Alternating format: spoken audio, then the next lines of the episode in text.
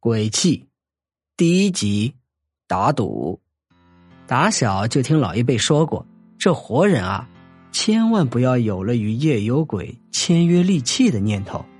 虽说可能会一时获利，但事实上被签订了契约的活人，一到了夜游鬼出现时，就如同梦游一般，所做之事自己浑然不觉。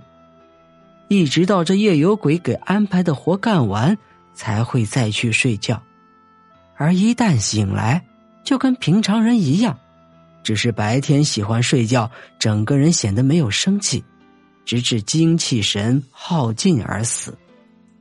我进入大学时还比较早，那时候我们住的都是八人间宿舍，满满当当的靠墙放着四组架子床，正当中两排桌椅。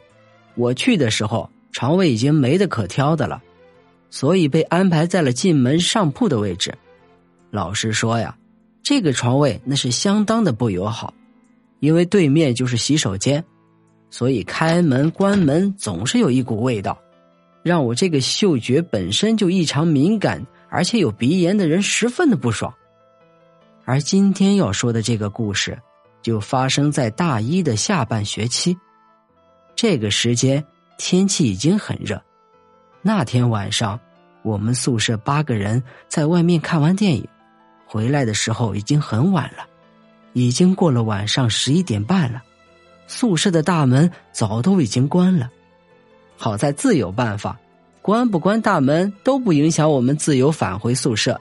我们溜溜达达的回到了宿舍楼前面，最为瘦小的林远跟霍飞说：“小飞哥。”我们要不再出去玩一下刺激的吧？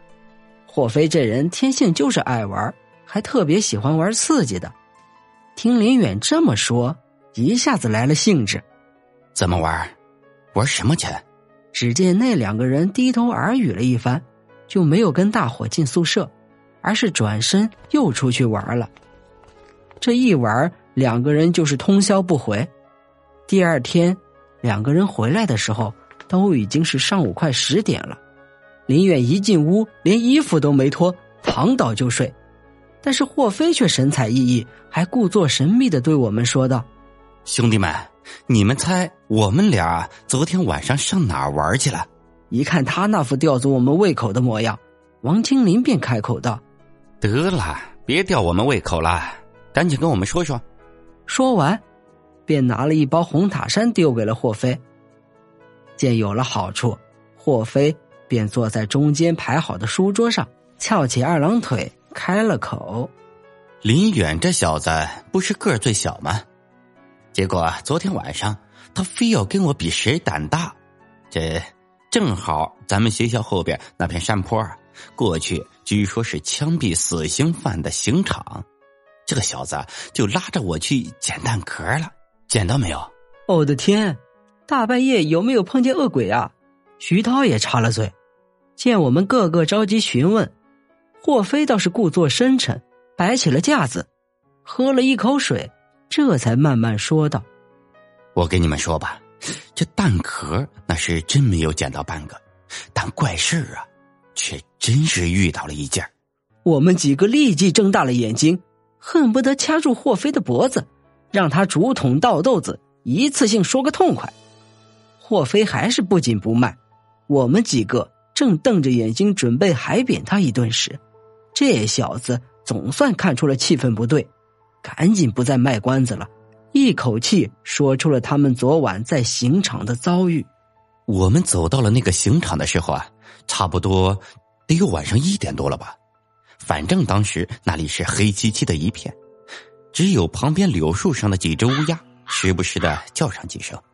还偶尔能听到这猫头鹰的叫声，这大半夜的听到这声音啊，老实说，真是感觉这汗毛直竖啊。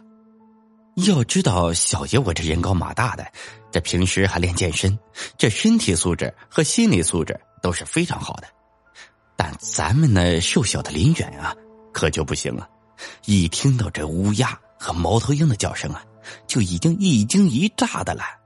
再加上当时大晚上的，开始有了风，这小子啊已经两腿发抖，就攥着我的衣服，那个紧张啊，说重点，说重点。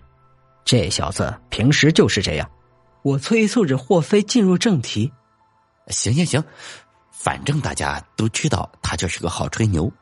这没去以前那是豪言壮语，真到了跟前呀，就是个怂包。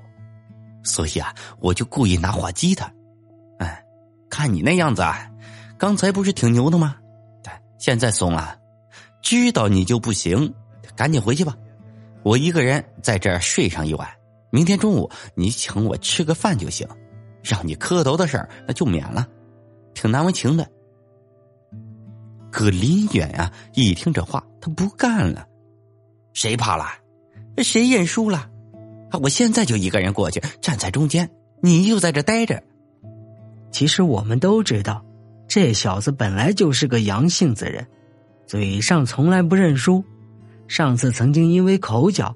被一个篮球队的大个给打了，满脸是伤。回到宿舍，却嘴硬的说是把人家打的满地找牙。结果人家跑来我们宿舍道歉，才知道他是被人家给打了。当时那小子硬说自己没受伤，感觉好的很，非要跟那个大个去打球来着。反正最后这两个倒成了不打不相识的好基友了。别扯歪了呀，继续说。王青林也急了。